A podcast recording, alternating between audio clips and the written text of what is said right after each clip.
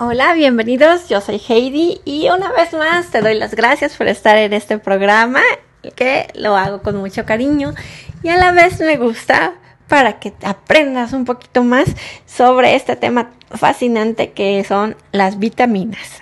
El día de hoy también vamos a hablar de la vitamina A. Es un programa corto, realmente es chiquito, pero realmente no lo quise hacer más grande porque trae mucha información.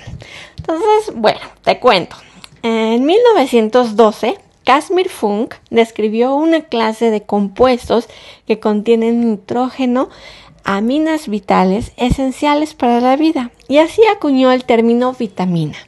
Las vitaminas para ser vitaminas necesitan ciertas características físicas y fisiológicas. Por ejemplo, eh, debe de ser un compuesto diferente a una grasa, a una proteína o a un hidrato de carbono.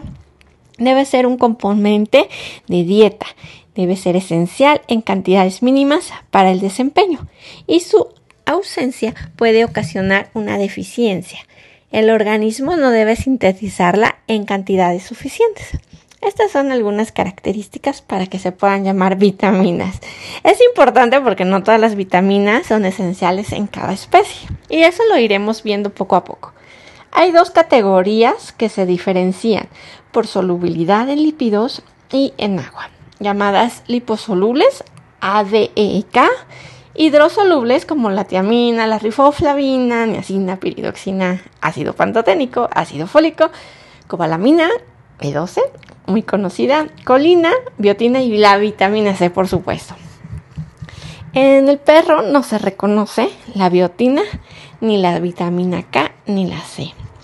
En el gato solo se, bueno, no se reconoce tampoco la vitamina C. Entre sus funciones eh, de las vitaminas participan en la síntesis de ADN, un desarrollo óseo, balance de calcio, función ocular normal, integridad de membranas celulares, coagulación sanguínea, depuración de radicales libres y lo que son este, el metabolismo de aminoácidos y proteínas y la transmisión de impulsos nerviosos. Todas esas son nuestras funciones de las vitaminas, así que tú dirás si son importantes o no. Muy bien, miren, la absorción de vitaminas liposolubles requiere de una presencia de sales biliares y grasa. Acuérdense, es la A, D, E K. Entonces, este proceso se da en el duodeno y el ilion y son transportados al hígado pasando por el sistema linfático. En cambio, las vitaminas hidrosolubles se absorben mediante un mecanismo de transporte activo. La cobalamina requiere una proteína portadora llamada factor intrínseco, mientras que otras necesitan sodio. Por ejemplo, las vitaminas liposolubles se almacenan en los lípidos, o sea, en la grasa, y la probabilidad de deficiencia es menor, pero tienen mayor riesgo de causar toxicidad. O sea, ¿cómo es esto? Pues es que se guardan en la grasa. Entonces la grasa se mueve lento. ¿Qué más quisiéramos que se moviera rápido, verdad? Y que dejaran de aparecer las chaparreras. No sé, la pancita, ya saben. Esa grasita que se esconde por allí, que no nos encanta. Bueno, pues allí se guardan las vitaminas. Entonces, como se mueve lenta la grasa, pareciera que no hay suficiente. Cuando se mueve esa grasa, se liberan todas esas vitaminas y aumentan en el sistema circulatorio y hace que haya una ligera toxicidad. Por eso es importante que las dietas sean lentas, ¿no? Que no se elimine la grasa de rápido, porque por algo están allí, ¿no? Muy bien. En cambio, las vitaminas hidrosolubles son limitados. Estos desaparecen con mayor rapidez, así que hay menos riesgo de toxicidad.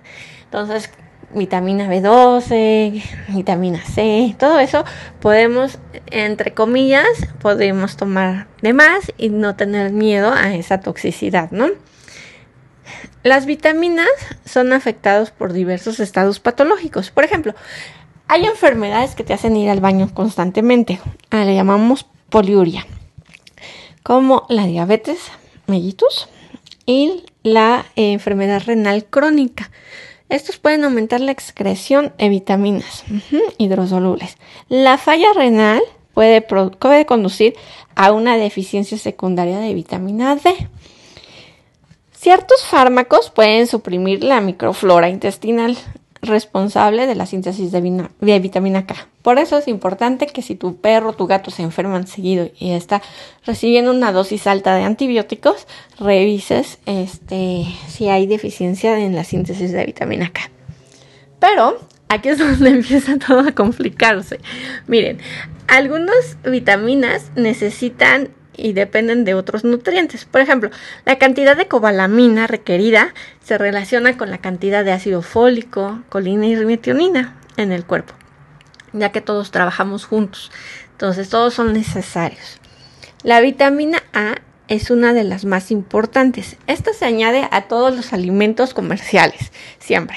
Siempre vas a ver ahí vitamina A. los vegetales no la contienen como tal, pero tienen una provitamina en forma de caroteno, como los alfa beta carotenos, los famosísimos este, zanahorias, ¿no? tienen tienen este, esta vitamina A. Entonces, la concentración de estos carotenoides vegetales varía de acuerdo a la ubicación geográfica, a la madurez, al método de cosecha, su magnitud, a la luz. Todo eso nos ayuda a ciertas concentraciones. Entonces el contenido de vitamina A en los tejidos de los animales varía de acuerdo al nivel de la vitamina A o de estos carotenos en la dieta. Las concentraciones son muy elevadas en ciertos tejidos como el hígado. Por eso es importante que eh, cuando esté embarazada o esté en lactación tu perrita, pues puedas darle hígado. Ajá, cocido, por favor para que no tenga problemas de otras cosas. Eh, entonces, esto puede ayudarle en su gestación. La vitamina A es un nutriente muy esencial para diferentes situaciones, funciones biológicas, como la vista, el crecimiento óseo, el muscular, la reproducción y el mantenimiento de tejido epitelial. La vitamina A se absorbe casi exclusivamente como el alcohol libre retinol. Entonces, este es, es donde viene lo complicado y de verdad, aquí es donde viene lo aburrido de la nutrición, porque vienen así como se estrifica y se convierte en tal y pasa por un proceso en el cual pierde tal nombre y se compone. Entonces, todo eso lo voy a resumir, pero si te interesa lo puedes leer tú en otro lado. Miren, la vitamina A se absorbe... Eh, lo que se, bueno, se, se resterifica, o sea, se divide en retinol y este se convierte en palmirato. Entonces aquí estos nombres, bueno, llegan a la linfa y hace otros procesos con otros nombres que llegan a la sangre y luego igual otros nombres y llegan al hígado, donde allí se va a depositar y otros se reexcretan con la bilis hacia la luz intestinal. A esto le llaman una circulación enterohepática, o sea, de intestino a hígado. Y es importante porque en el hígado se conserva la vitamina A. Por eso les recomiendo que den higaditos de pollo o de res o de lo que quieran a, sus, este, a perritas gestantes o en lactación, además de su dieta, ¿no? Pero siempre cocidos. ok. Entonces, los gatos y los perros tienen una vía única para metabolizar la vitamina A, ya que carecen de una enzima que se llama dioxigenasa. Ahí sí no me la puedo brincar. es como los apellidos, se los tienes que aprender. Los requerimientos de vitamina A se sugieren, como bien lo digo, en gestación y lactancia. A los gatos es en todas las etapas.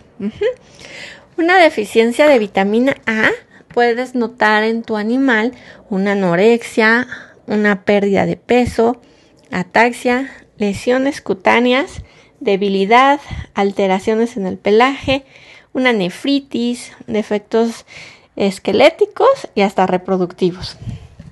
Entonces, nada más hay que puntualizar estos este, detalles. Miren, la vitamina A se encuentra solo en el tejido animal. Eh, los omnívoros y herbívoros pueden convertir el betacaroteno en vitamina A. Los gatos no pueden hacerlo porque carecen de la enzima dioxigenasa. Eh, esta eh, divide el betacaroteno para formar el retinol. Además, los gatos tienen cantidades insuficientes de otro apellido, 7 de hidrocolesterol en la piel para satisfacer las necesidades metabólicas destinadas a la fotosíntesis. Por eso requieren esta vitamina. Em, ¿Qué más? La carne cruda les decía que no la recomiendo en gatos ya que puede contener bacterias nocivas ya que puede contener este, bacterias nocivas, ¿verdad?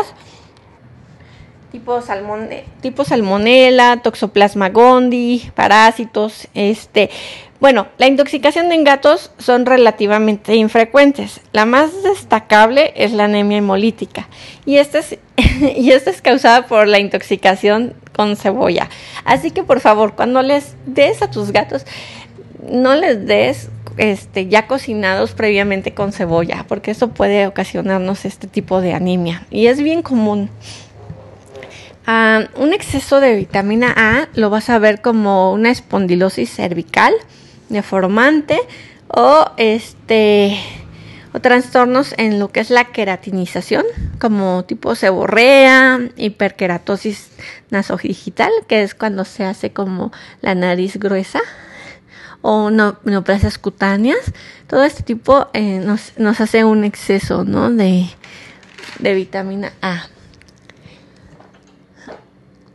Y para las personas que, que pues complementan a sus animales con vitaminas, este, pues no es necesario como tal porque todas las croquetas ya vienen eh, vitaminadas en exceso. Así que yo recomiendo no, no estar dando, ¿no? A excepción de los gatos. A los gatos sí, porque ellos son carnívoros. Entonces, bueno, pues creo que eso es un resumen de un resumen. es bastante información. Yo sé que este programa a lo mejor pudo haber sido más largo, pero creo que, creo que está bien como para ir conociendo las, las vitaminas. Así que cualquier duda, este, me puedes buscar en redes sociales, ahí en Colibrí Álmico, este, y bueno, pues ir profundizando, obviamente poco a poco, en otras vitaminas, pero creo que con esto está bien para que así no te satures de información. no queremos aburrirlos. y bueno, pues nos vemos el próximo sábado. Gracias por escucharme y Claro, puedes pedir el tema que tú gustes, el que tengas dudas, podemos eh, trabajarlo. Ya hay algunos temas que nos han pedido, entonces iremos trabajando sobre ellos y espero que te haya gustado y hayas aprendido un poquito más sobre las vitaminas o por lo menos que te lleves a casa como qué vitaminas puedes tomar en exceso y cuáles otras no y trabajar en eso. Que tengas un excelente día. Yo soy Heidi y gracias por estar aquí. Un besito. Hasta luego.